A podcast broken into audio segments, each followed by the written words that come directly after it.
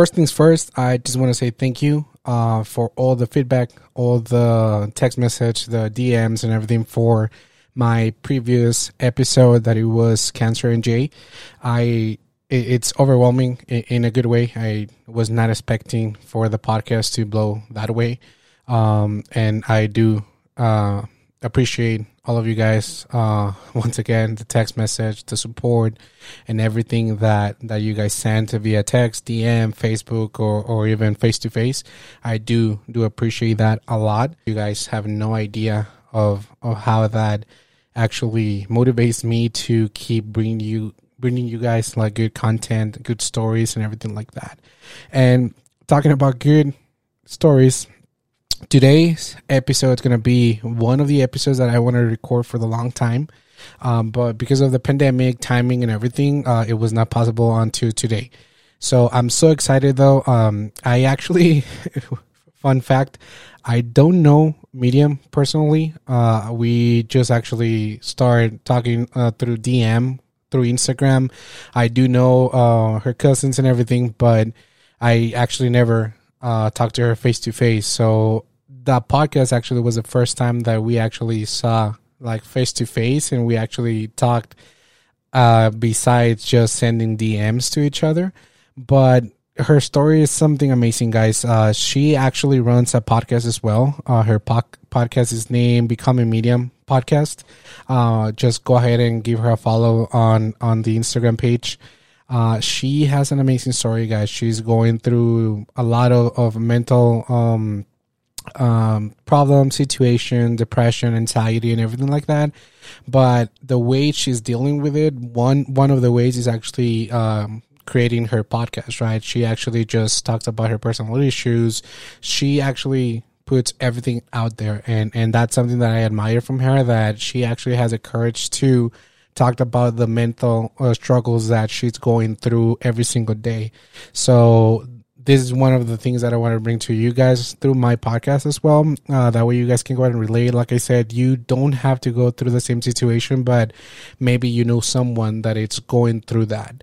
So two main points right here though. One, I do apologize in advance because she's in Phoenix. I'm here in El Paso. And when we actually record everything, I did notice that my camera was like acting up. So when I'm actually talking on when the camera actually moved to my computer, I don't know for whatever reason, like only half of my face uh will actually be live and the other one like it just stuck. So if you guys see me just have face like my mouth moving and everything, it's it's a glitch on the system.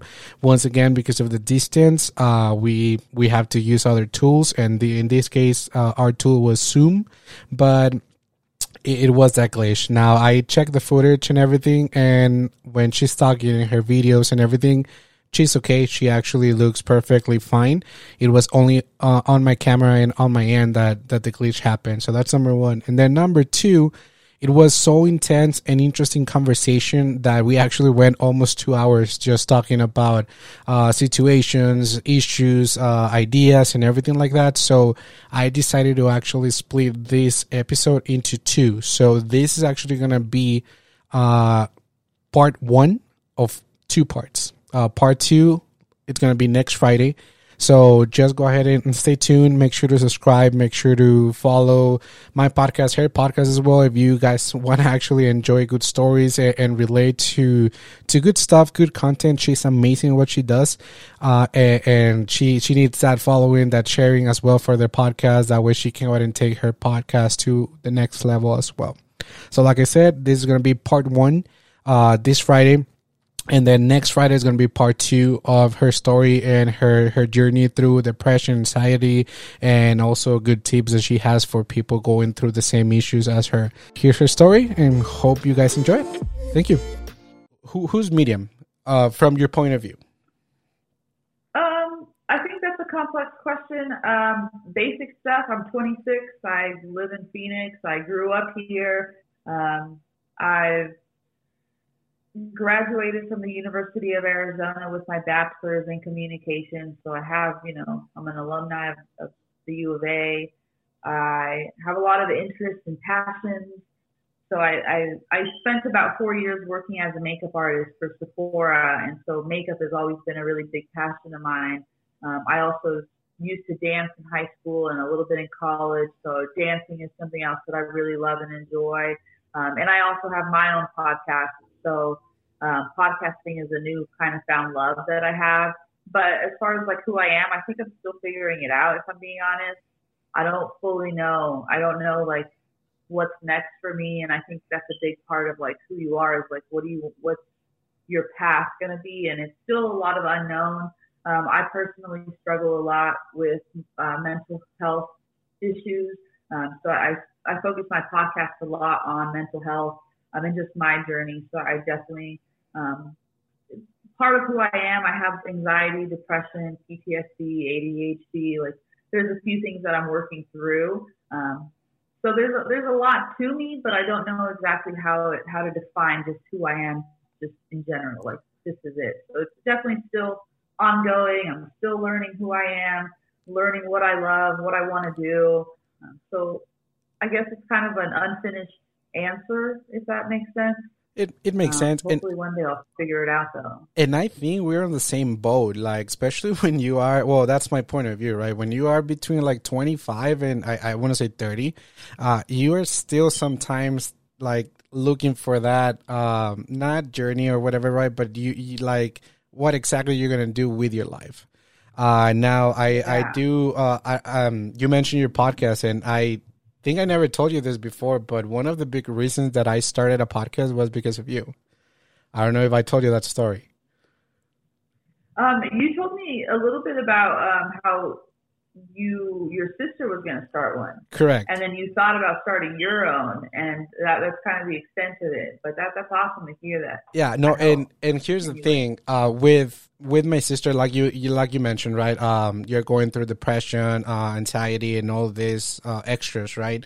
That it's super difficult for sometimes to speak about it right and and i do have a mm-hmm. sister that that suffered depression and anxiety as well and looking at your podcast uh, and especially how you design your episodes that sometimes you just connect your microphone your web and start recording your episodes without actually sitting down and making a plan for you to discuss like specific topics through your podcast that's something that i love mm-hmm. now you also mentioned that you use that as a way for you to actually express your feelings and actually like in a way kind of therapy for yourself just putting everything out Definitely. there and something that i admire from you it's that it takes a lot. It takes a lot for someone to to actually put their issues out. And but once you do though it's it's amazing how the world works because i i, I don't know if you saw but i just last week i actually put my podcast out about uh, cancer uh, a lot, like a few people knew that I had cancer, but now the feedback that I'm having, it's it's amazing. Uh, 300 views on YouTube and everything. When usually I only get like 24, 40, right? And once again, I'm not doing this for the views, the likes, or anything like that, but seeing that feedback, it's amazing. And the point that I'm getting to, right? It's that you actually create that in me. You, uh, you, I was so excited for every Thursday because for you guys that don't know, and actually, uh, if you can just go ahead and tell me the name of your podcast, that way our listeners can go ahead and go follow you and listen to your story. Yeah, of course. Uh, so it's Becoming Miriam, the podcast. Um, right now, it is available on Spotify, Apple Podcasts, Google Podcasts, and Anchor is where I host it. Um, so yeah, Becoming Miriam um, the podcast. And it's basically kind of like you were saying, just a little journal for myself, a diary where I can just turn the mic on and just talk about whatever's in my mind and whatever I'm thinking about. It, it has been really helpful just from getting the thoughts. My brain just like it, it's always just on and on and on, and it's spiraling and it goes. So sometimes it, I just need to get all my thoughts out, and that's a way for me to do that. So it's really helpful. Um, it's not super structured, like kind of like you mentioned. I just turn the mic on and just start talking. So topics are a little all over the place. It's really just whatever's going on in my mind.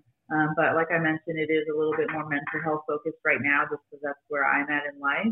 Um, but I would love it if anybody that's listening would go check that out let me know what you guys think about my podcast. That would be amazing. And guys, I promise you guys won't be disappointed. Uh, and even if you don't suffer about any of the of the problems that we express through our podcast, right? But you might know someone that is going through that. And that's the whole purpose that that we do this. And I um I can go ahead and speak for you in this aspect that that's actually why we like to put our our problems, our situations, our experience out there because maybe you're not going through that but you know someone. And in my case for example from your experience i i learned a lot that um in a way how to deal with my sister through your podcast because i i do suffer from anxiety and depression as well but we all deal in a different ways and sometimes my sister will do stuff or will act in a way that I was not able to understand. But when you actually speak about, oh, you know what, I reacted this way because of this, it clicked. And I was like, oh, damn, okay, my sister's going through the same thing. Maybe I can try to approach her this way. You know what I mean? And that that helped me a lot. Uh, and like I said, I'm so grateful. Uh, you were one of the reasons that I actually started the podcast um, when I actually start everything, I ask you like, "Hey, what do you use to to record? How do you do it, and everything like that?" And I remember, oh, I sent you the picture of what I bought, and then you were like, yeah. "Oh, dude, you were all fancy." yeah, you went all out, which is amazing. It's it's really cool to hear that I was able to help you, like, or just motivate you or inspire you to get out there and do your own podcast. Like it touches me in the heart. Like it makes me want to cry. Like just to know that I was able to make a difference, and hopefully, you know, doing your own podcast helps you. Just same thing. Like just get your thoughts out there. So I love the fact that I was able to help. But dude, when you just so you know, like you inspire me too. Like right back, like in the Thank reverse you. when. You, when I saw your equipment, I was like, "That's awesome! Like, I can't wait till my podcast gets a little bit like until I'm able to upgrade and you know, just keep, and you do the video, oh, sorry. but you, do videos on your podcast, and that's something that I want to start. I've just been too, like, nervous, I guess, to start doing videos. Mm-hmm. Um, so I just want you to know that, like, you inspire me right back. Thank you. No, I appreciate that. And trust me, that means a lot. And actually, I'm going to touch base on one of your episodes right now. And actually, it's the last one that you, that you uploaded. It's Annoyed. I I yeah. love that one because it's so true, and it all comes back. Um, but like I, you inspire me, I inspire you, right? And um, you share something, and I al- always try to like reply or a great job, a this episode I love it, and everything like that. But tell us a little bit about that episode. So basically, that episode was me venting about how I have a lot of like my friends or just people that'll tell me like, oh, hey, you're doing great things with your podcast. Love it. Like, great job. I'm so proud of you. Um, but then when I like post about the podcast or like, hey guys, I have a new episode, please check it out. Like, let me know what you think. Or if I just post anything really, like I, I barely get any support uh, through the podcast, I feel like. So, um, not a lot of people will like it, share it, comment. If I ask a question, nobody responds. And sometimes it just makes me feel like, dang, nobody's listening because like nobody's engaging with me when I talk about this. So it, it just kind of contradicts itself in my opinion, where it's like, oh, you guys tell me that you're supportive of my podcast and you love what I'm doing and you're proud of me, but you're not showing me any sort of love through like the social media where it's like that's the only way to and, and like similar to you, like I'm not doing the podcast to like be the next Joe Rogan or anything. Like I just do it because I love it and it helps me. But at the same time, like if it can help other people, like I know it helped you and your sister, I want to do that for more people. I would love to be able to help people. So the only way for the podcast to reach more people is if it grows. And the only way for it to grow is if people support it. So it, it just kind of got on my nerves that like supposedly all these people support me, but they aren't actually following through with actions and like supporting it in, in real life. Like nobody's sharing it. And, and when I say nobody or like anybody, like you're one of the people that I know you listen to it. I know you share it. So like I know I, I did make a like disclaimer in there. Like I know that there is people that do listen to it. You're one of them. So I'm super thankful for that. But it was just more so to like the other general group of friends that I have that like claim to support me, but they don't actually follow through with it. It was really just a venting session. I, I honestly felt a little bit bad after I posted it, and I thought about deleting it because I'm like, oh shoot, I hope I don't like upset anyone. Mm-hmm. But at the same time, it's my podcast and it's a place for me to vent and get my thoughts out, and that's how I was feeling at the time. So I figured I would just leave it up because it's it's real life. Like I really was feeling that way. So that's kind of what that episode's about. And that's good because I can I can relate to that one, especially to that one because we put too much effort into this. And uh, for example, you that you release your episodes every Thursday, right?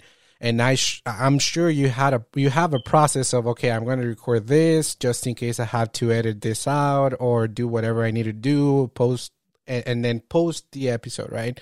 Uh, I go through the same process. So sometimes, like people don't understand that it's really a process, and and even though we do this just for fun and in a way just for a hobby, uh, we don't get paid. We are not like big podcast names yet okay but it's it's like we we don't even get paid for this we put our own money into this uh and for people not to appreciate that that's sometimes like uh damn yeah, definitely. And especially too, like one of the ones that gets on my nerves the most is if now I'm just venting too, but like if you do an episode, like I did an episode with a few of my cousins, for example, and when it was time to post it, like I, you know, posted it and I was like, hey guys, like it's up, like tell people, and none of them like shared it, and I'm like, you're on the podcast, why aren't you sharing it yourself? Like, yeah, how how do you expect people to listen to it and you're not even gonna share it and it's your episode. Like I featured you. So that's another one that gets on my nerves. But but yeah, like you said, like we invest a lot into it and yes it's it's it's we invest like not just like uh you know money and time but like also our emotions like correct your last episode like that had to have been pretty hard for you to like put that out there like it's not just about the money and the time that we put into it we're putting our heart into it too yes. and so it, it just feels really shitty when people don't take that and or, or appreciate it or just like show you at least a little bit of support on there. Like I'm pouring my heart into this for myself. Yes, I know like nobody has to listen to it, but it just feels good when like you if you're gonna say that you're gonna support me, like actually follow through with that and actually do it. Correct, exactly. And now that you touch base on on that, have you ever been in the situation though when you actually record an episode and then you're thinking about it like, oh, should I post it or not? Oh yeah, all the time. Um, I've even gone back and I hate that I did this, but there was one episode that I did end up deleting because I'm like, oh, it's too cringy. Like I can't, I can't have it up there. So like I go back and forth. I'm like, I don't know. Should I post it? Should I, should I not? Should I re-record it? Do something different? Um, and one time it did get me to the point where I'm like, I have to delete it. Like that one was bad. So I, I still get in my own head. For the most part, though, I do try to keep it as authentic as possible. So um, I don't do a lot of editing on my podcast. It's pretty just raw. So I'll just hit record, whatever happens, mm-hmm. and then and then I'll upload that as is. So it kind of gets all my emotions in there. Um, I don't cut anything out of it, but um, I still do get in my own head, even though I, I have to just talk myself out of it. Like this is for you, Miriam. Like this is your podcast. You're doing this to help yourself through this journey. Like it's not about anybody else. Who cares what anybody thinks? And I have to like give myself that pep talk in order for me to leave it posted, posted in general, uh, or just like calm down about like I, I'll get anxiety about it, like just freaking out, like oh, what if I offend someone? What if I like bother up like upset people? Like I've always been a people pleaser, and that's one thing that I'm working on like overcoming is I don't want to live my life thinking about other people's feelings because I don't have control over their feelings. I only have control over myself. So if somebody's going to get upset about something that I do, like that's on them. It's not me. So as long as I'm being true to myself, like that's that's all that matters. And it's that's kind of where it stems from. Is from that thought is why I overthink episodes. But it's it's a process. I think I'm still learning to just be true to myself and not worry about what other people think it, it is a process. Now let's go back a few months. Um, like I don't. When did you start your your podcast? Actually, like, do you do you have the exact date? No, I forgot. no, I don't but, remember exactly when. But well, here's the question: uh, Why a podcast? Because there's there's a lot of different ways, right? Like to to express their feelings or our emotions and everything. Like Uh, why did you actually decide to go through the podcast? And I know we're gonna touch base a little bit about your your career and your radio journey and stuff like that. But um, why the podcast? Um, I think it comes back to when I first thought about starting it. I I'm an intern at a radio station. I know you said we'll touch base on on that a little later, but no, that's fine. Go um, ahead. A go lot ahead. of the other people. So so I do. I'm an intern at a radio show, and it's Tino Cochino Radio. So the show has their show podcast. One of the co-hosts had her own podcast. Um, Tino had his own podcast. So I was surrounded by people that had podcasts. And I think that's really what put it into my mind is like, oh, that's pretty cool. Like I could do that. And then I, I've always like ridiculously, but I've always wanted to start a YouTube channel. Like I, I want to say since I was in high school, like it's been like almost 10 years that I'm like, I want to start a YouTube. I'm going to start a YouTube. And I never do. Like I just always chicken out, lose track of time. Like the years go by and I just never start a YouTube. So I've always wanted to put myself out there a little bit more. Um, so like YouTube is something that I've always wanted to do. And I think when I look at the two, the podcast is just easier. I can just literally plug the mic up, hit record, just talk versus like setting up a camera and making sure the lighting is good, making sure I look presentable. Like, Correct. so between the two, I think it was the easier option. Um, and it's also, I think, not easier just like equipment wise, things like that, but it's also easier because your face isn't out there as much with the podcast. Like it's just your voice. So you're kind of hidden a little. There's like a protection piece there where people don't 100% see you through this journey. They can just listen and there's no face that they can connect it to, if that makes sense. Yes. Um, so I think it was just the easier option for me at the time. Um, but I was also surrounded by others who had podcasts, and that's kind of what put the thought in my mind in the first place. Perfect. And it makes sense. Um, now, how long did it actually took you to get comfortable, like talking to the mic? Because, um, like you said, you actually want to transition your podcast to a video podcast, and it, it took me a while. I, I did a whole season only audio because I was too scared of like like you mentioned, like put a face into the voice, right? But Yeah. how long actually it took you for you to be comfortable just speaking to the mic? I'm not gonna lie, I think I was comfortable right away. Like I've always been a really talkative person and I talk to myself all the time. nice. So I think it was it was just it felt really natural for me just to turn the mic on and just talk and vent. Um, so I, I'm not gonna lie, it was pretty easy right from the beginning. Like I, I, I don't think my first episode was an uncomfortable one. I don't know if you remember that one, uh, the Great Depression. Yeah, I that one do. was was a little uncomfortable. So, but it wasn't because I was like nervous to talk to the mic. It was just like what I was talking about that was uncomfortable. Um, but yeah, I think I think just because I've always been really talkative and really like weird and goofy and like I already talked to myself, so it wasn't really different. It, it felt fine. Uh, whenever I start the video ones, that one might be a different story. Like that, I think I, I, I might get nervous, and that might take me a while to get used to it. So. Now, um, now that you mentioned the Great Depression, right? Um, I know that was a tough, a tough episode for you. Uh, I don't know if you want to talk about a little bit about what actually went through, uh, actually the process or your thoughts when you actually just turn on the mic. Because if I recall correctly, though, that was like you record that like super late at night, right? Yeah. So when I decided to start the podcast, I had been thinking about it for a few weeks. And in my mind, I was waiting. I was waiting for the right time, which never comes, but I was waiting to the right time for me was going to be when I was in a better place mentally. Like I was going through a really, really dark time. And so I'm like, I can't start a podcast like this. Like I'm like miserable. Like I hate everything. Like I'm just sad all the time. Like I was, I was really going through it. Um, like there was days where I couldn't get out of bed. Like my depression was just so intense that I just, I was really struggling basically. Um, and so I kept putting it off because I just felt like I can't start a podcast on such a dark, in such a dark mental place. Um, and I was waiting for that time for me to like get through that.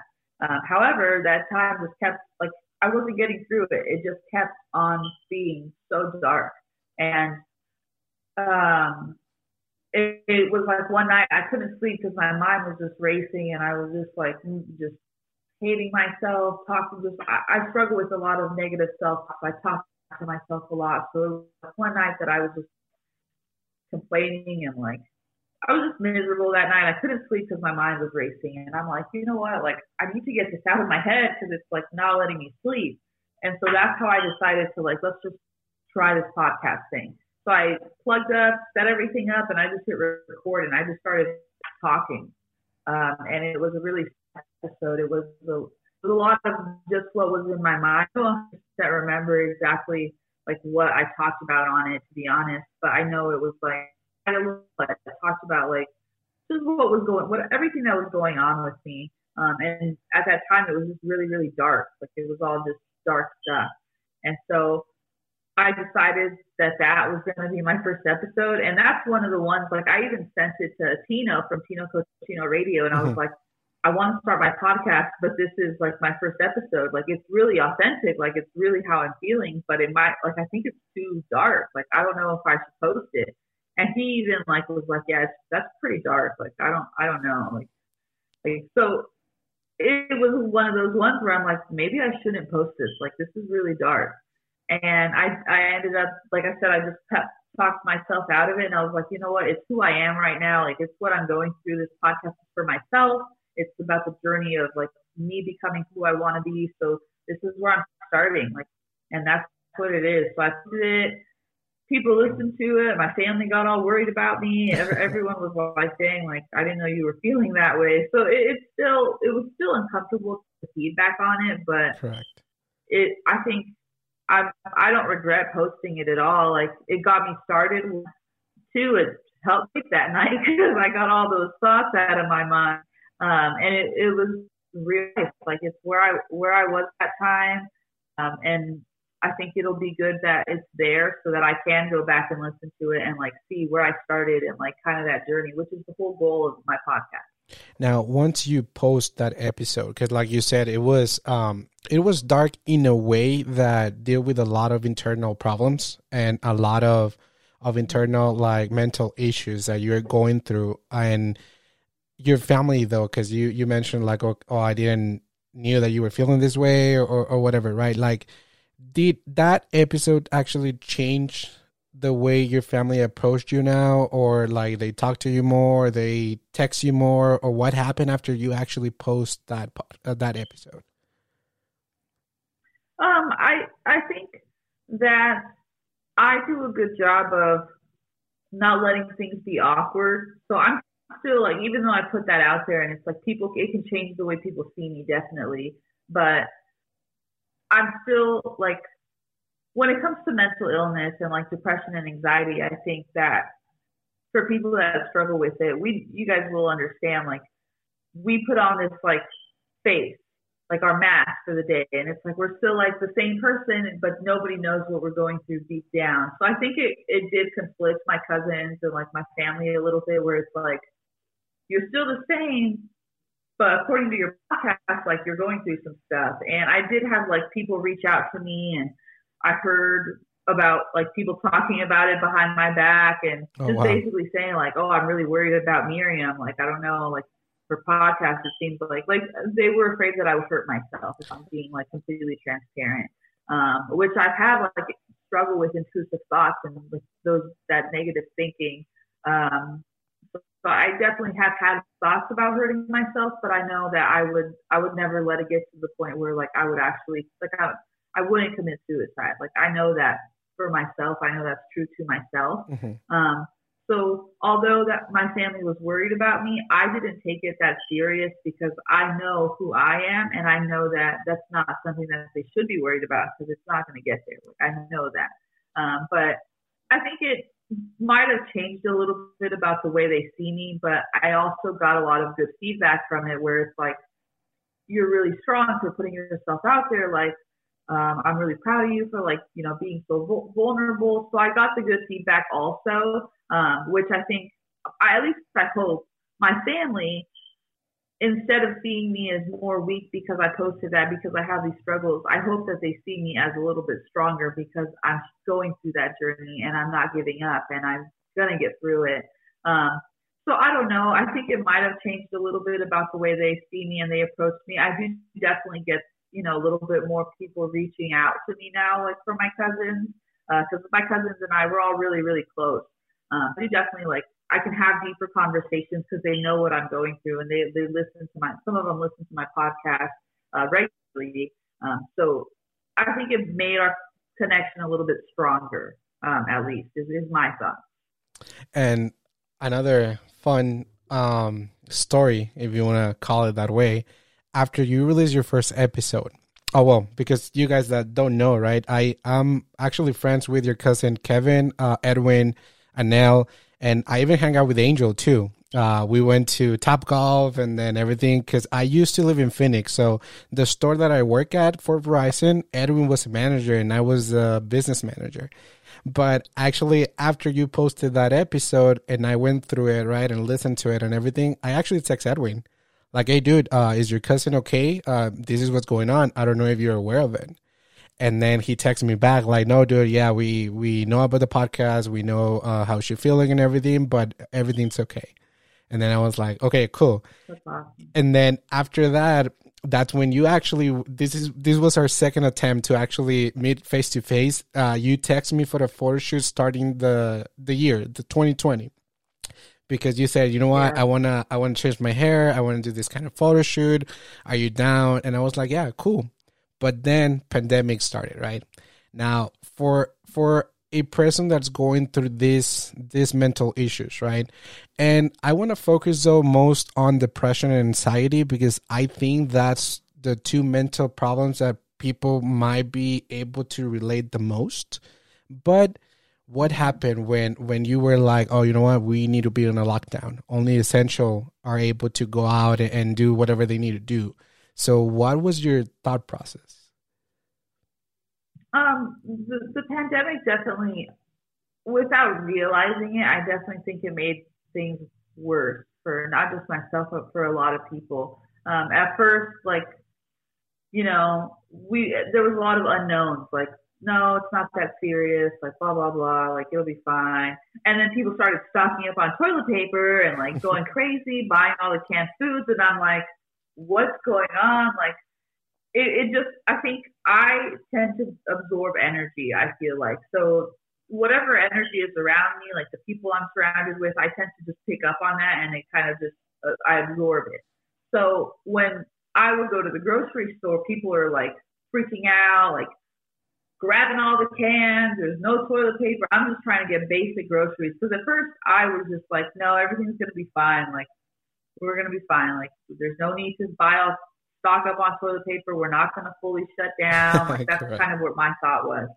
And so I would try to do basic grocery shopping. And I remember there was this one day when I went to the grocery store and it was just like a madhouse. And I had like a full panic attack and I like, I had to leave because I'm like, I can't be here. Like there's too, it's too crazy. There's too many people. Everyone's freaking out. Like it's just like a zoo in here there's no there's not even groceries because everyone's buying everything. Like i freaked out completely and i was like i just need to go. Like i'll come back in the middle because i there, um i don't know wherever people are listening but there's a winco it's a grocery store here and they're open 24 hours. Okay. So i was like i'm going to come back in the middle of the night like when nobody's here because i cannot do this. And i literally stayed up super late because i'm like i need groceries but i don't want to go during the day because there's like people and it's crazy so I drive to the Winco at like three in the morning, thinking that it's going to be like empty and like I can go grocery shopping.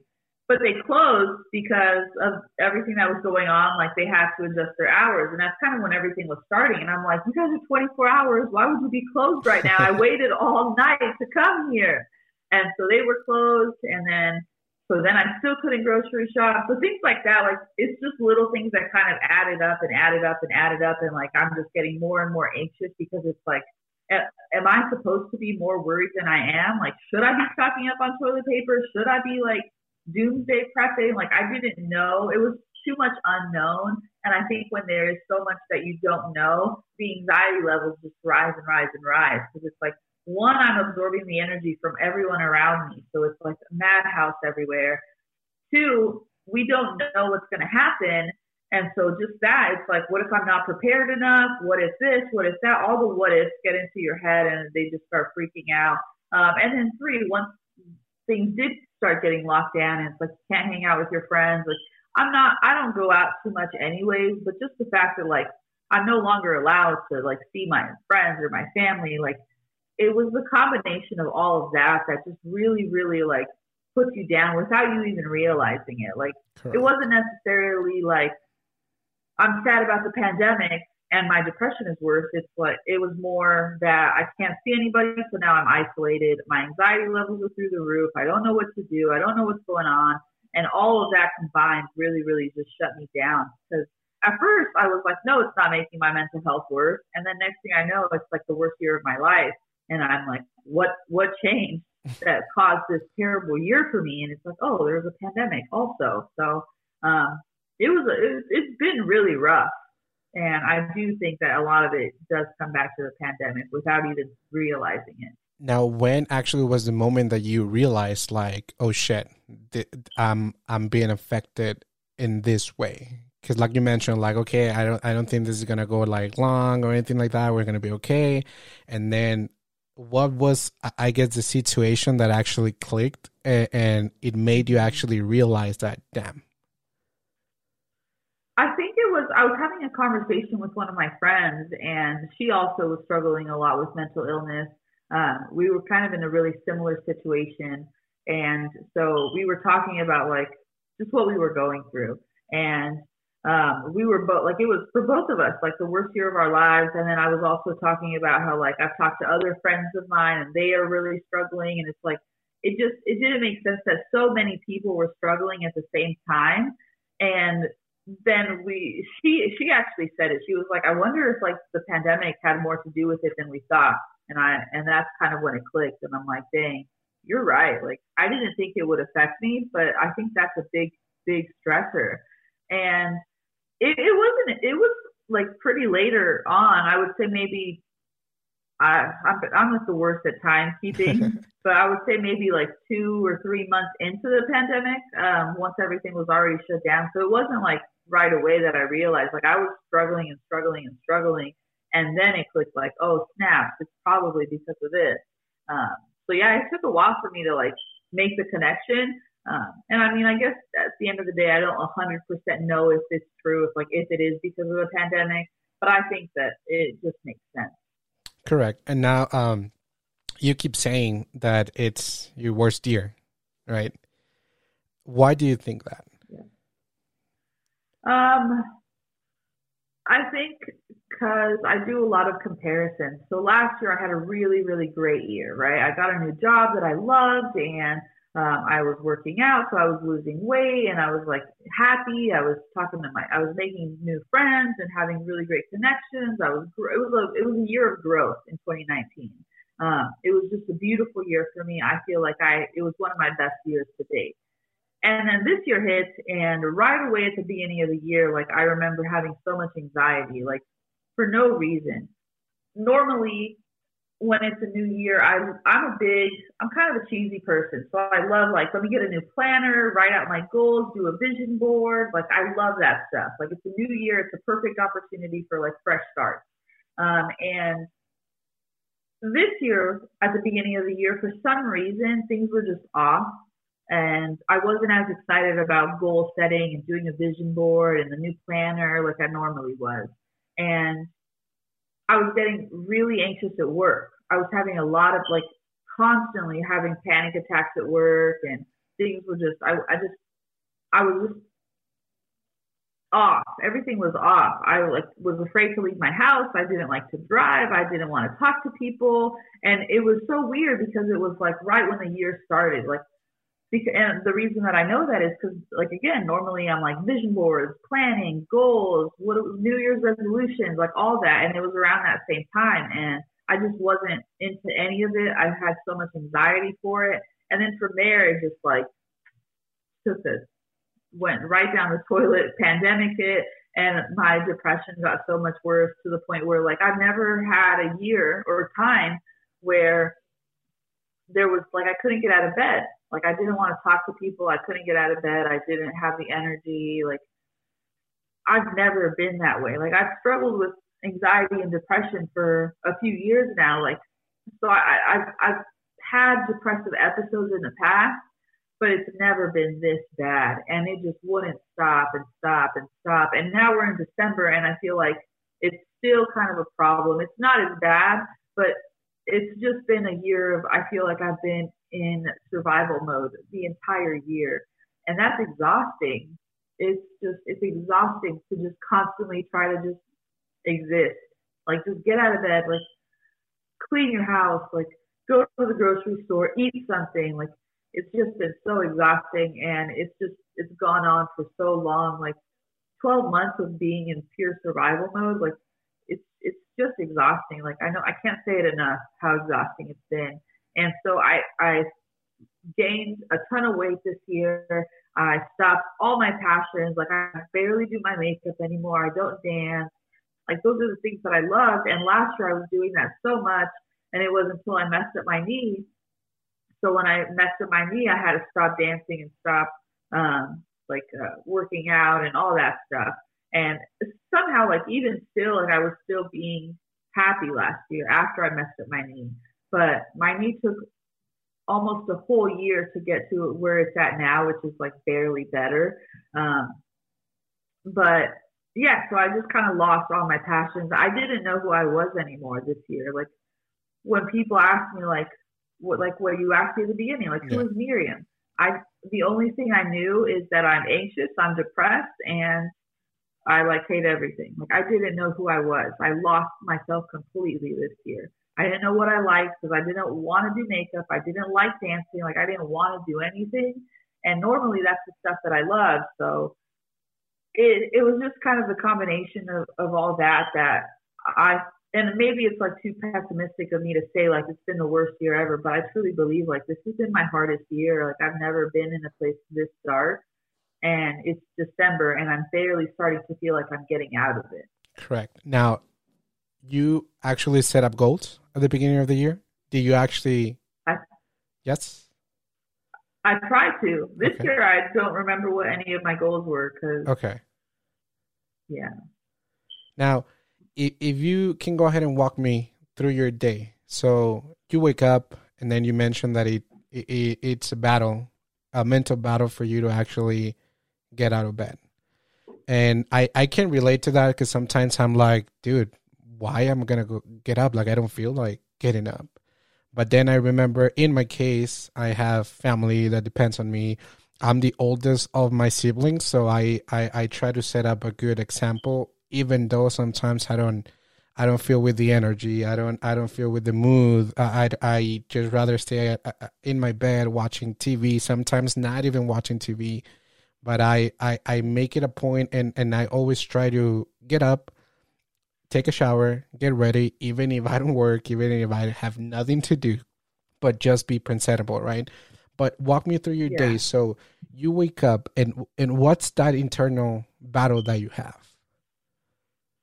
Um, it's a lot of just like I feel my body just feels really heavy. So like if I wake up, I just lay there and I like I don't have it. Like I just, I, it's hard to explain, but like I just I can't get up. Like I physically feel like I can't do it. Like, and if I get up, well, on the day, like the days where, because a lot of days I would just stay in bed. I would just get on my phone, like just scroll the internet and just distract myself, uh, just to distract myself. Um, but I found no joy in anything. Like I used to like, I, I used to joke around that I'm like a professional binge watcher on Netflix. Like I used to just binge watch shows all day, and it's like I didn't want to. I didn't want to watch anything. Um, the like Instagram was boring, like everything was just boring. I just wanted to lay there, and then I would like fight myself. It, it would become a an argument with myself, like you know, you need to get up. Like your house is a mess. Go wash the dishes. Go do this. Go do that. Like so, I would like force myself out of bed, and it would just I, my body would just want to collapse. Like I would just want to like uh, just fall. And the days that I would get out of bed, I would just move to the couch and then I would just lay on the couch and it'd be the same thing. Like I'm just laying on the couch with my blanket and like I just don't want to do anything that's like I didn't same thing. I didn't want to watch TV. I didn't want to be on the internet. and I'm sitting there in this environment that like is a mess because like I need to do the dishes, I need to do laundry, I need to pick up, like I need to clean. Like my house is, is a mess. So I would force myself to get up and I would walk to the sink to do the dishes. And I would just like be standing there and then my body would just feel like it wants to collapse to the floor. And I'm like, I can't do this. So I would go back to the couch or I'd go back to bed and take a nap.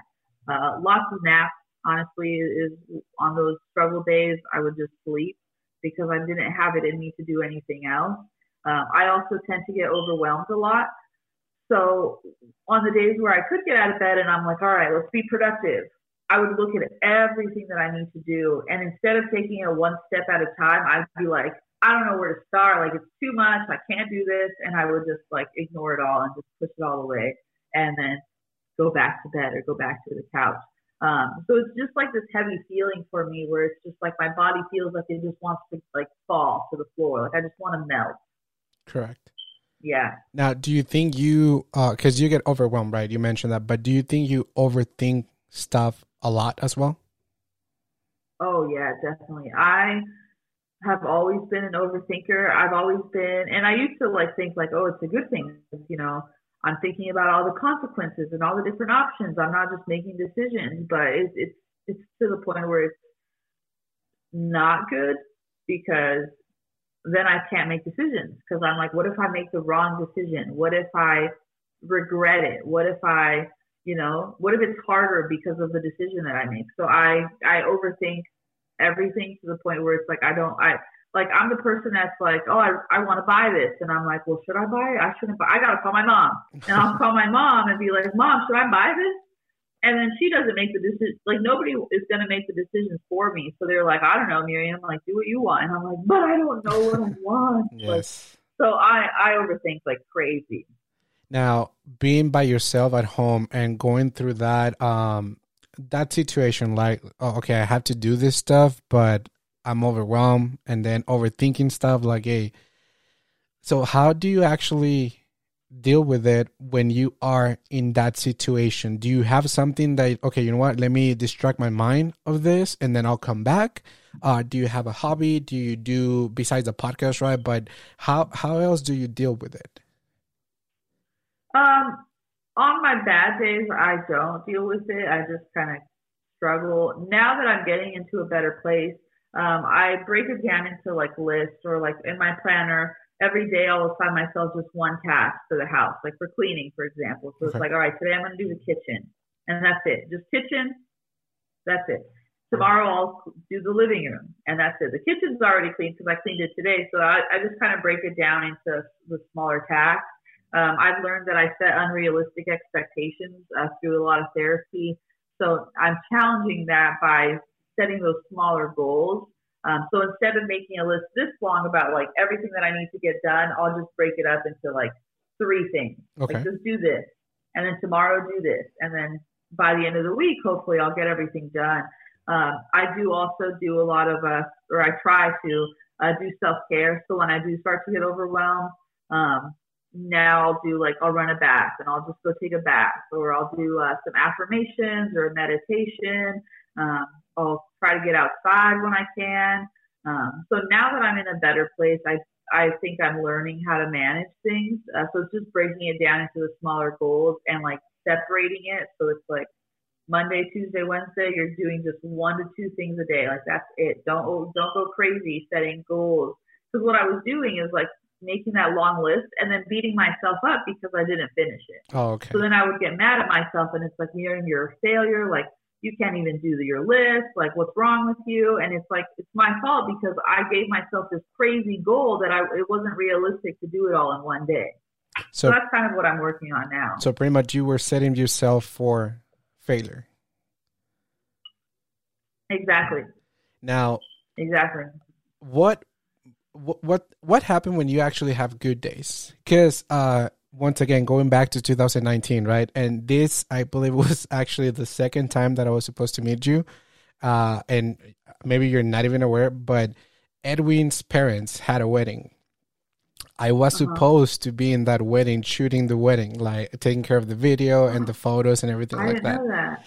but uh, because of my health issues and everything i had to come back to el paso So then I was not able to shoot anything, and it was so funny because Edwin Edwin texted me like, "Dude, this kid that my mom hired, like, Kevin had to go grab his camera and actually take pictures and everything," No.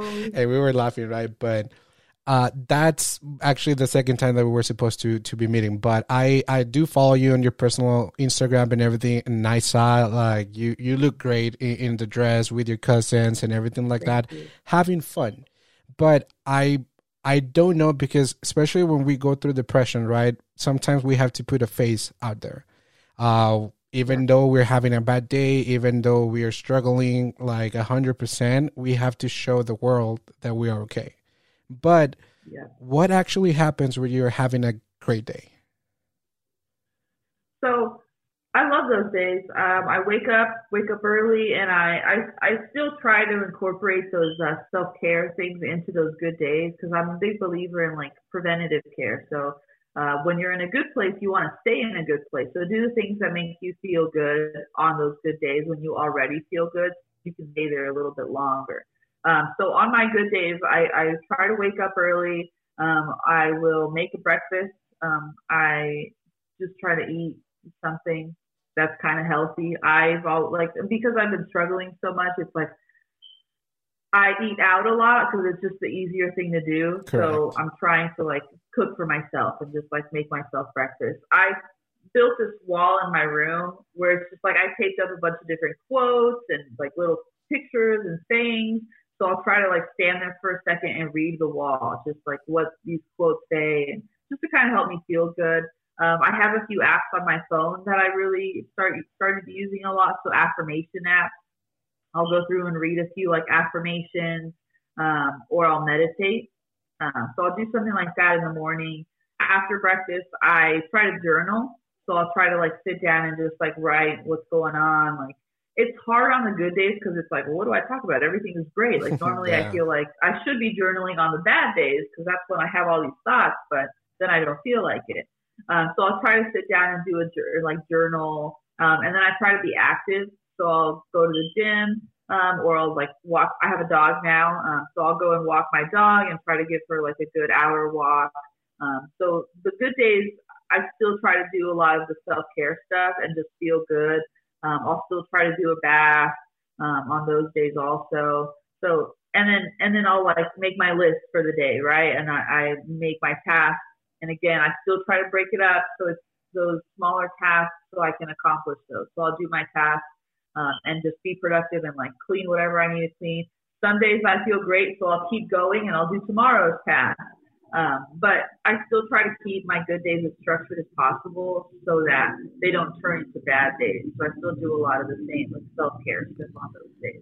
Now, uh, here here comes a tough question, right? Um, when was the last good day that you had? Like actually, that you Uh, can I- say that okay, you know what, this is, was like a, a freaking excellent day.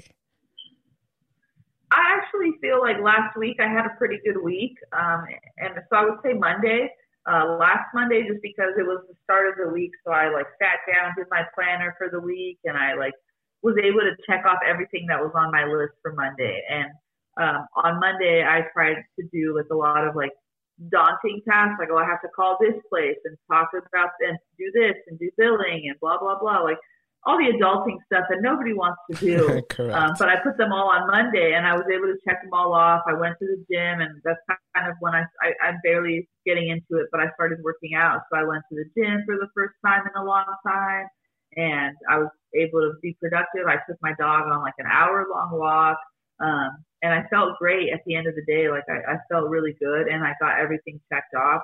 So I would say it was last Monday. Now, It was like the last excellent day. at the end of that great day, right? At night when you're about to go to sleep and everything, um, what's the thought process of you actually realizing that, damn, okay, this was an excellent day, but what if tomorrow it's not a good day? Well, the funny thing is, Tuesday was not a good day. um, so Monday I went to bed and I tried. I fall asleep to a meditation, so I'll put on a meditation on my phone and just like meditate while I'm laying in bed until I fall asleep. Um, so I did that, and then Tuesday I woke up and I was like exhausted, and I don't know if I like overdid it on Monday because I'm not used to being as productive as I was. Like mm-hmm.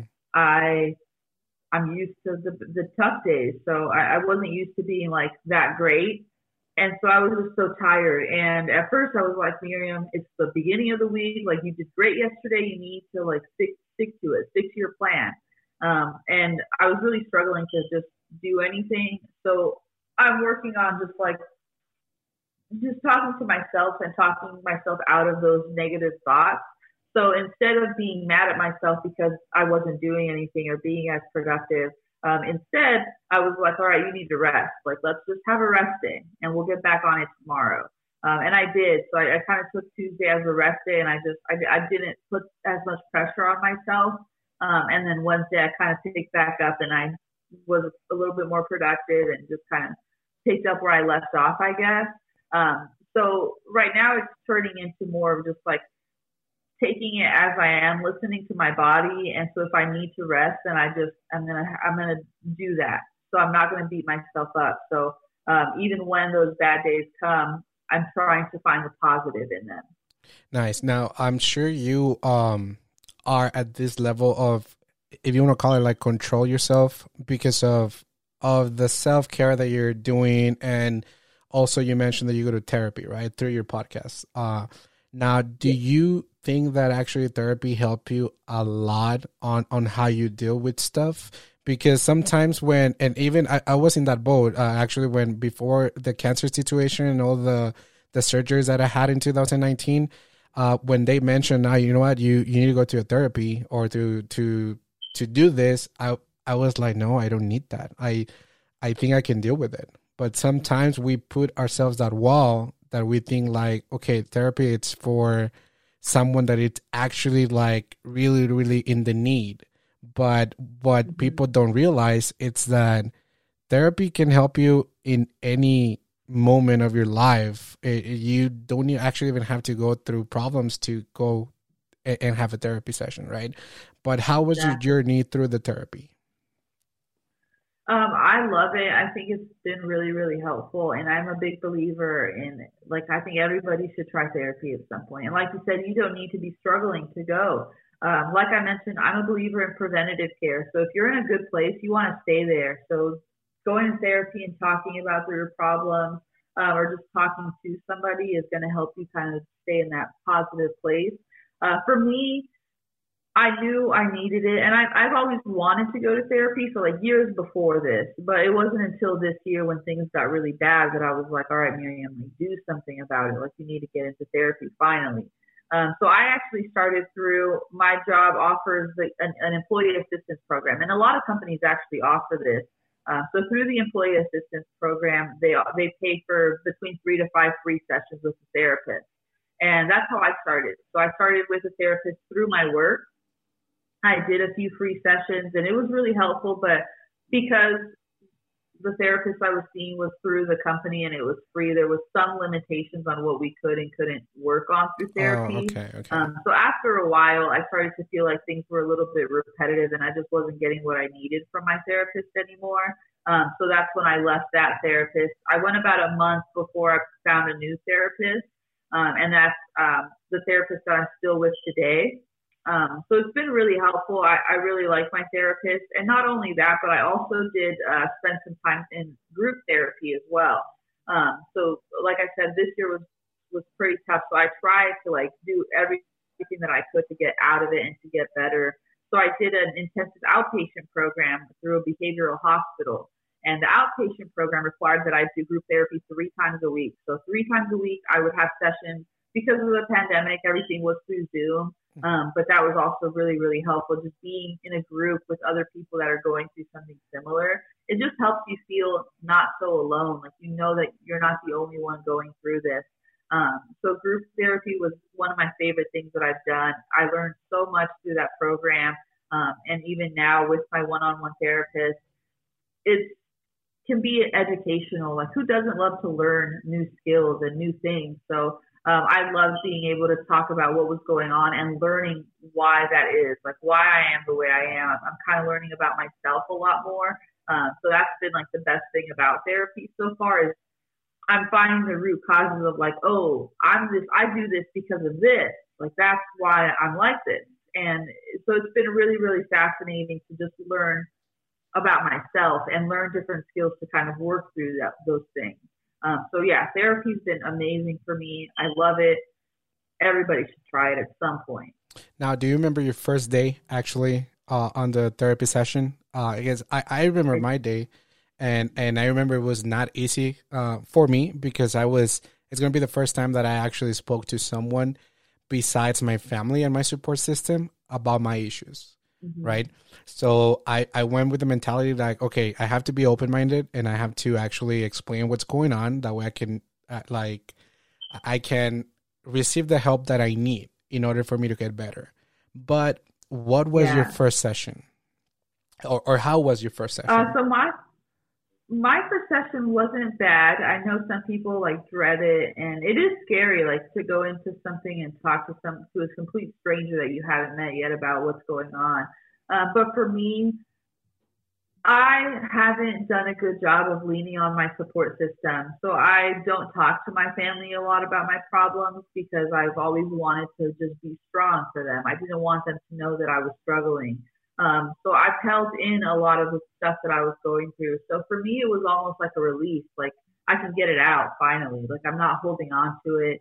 Um, and I try to think about it in a little bit more of a logical sense as well. So I thought like, okay, I get one hour with this person. Like I need to make sure I get my time, like my money's worth basically. Like it was free, but you think about it and it's like therapy is not like, you know, insurance helps and stuff. But like if you're paying for a therapy session completely out of pocket, that's not cheap.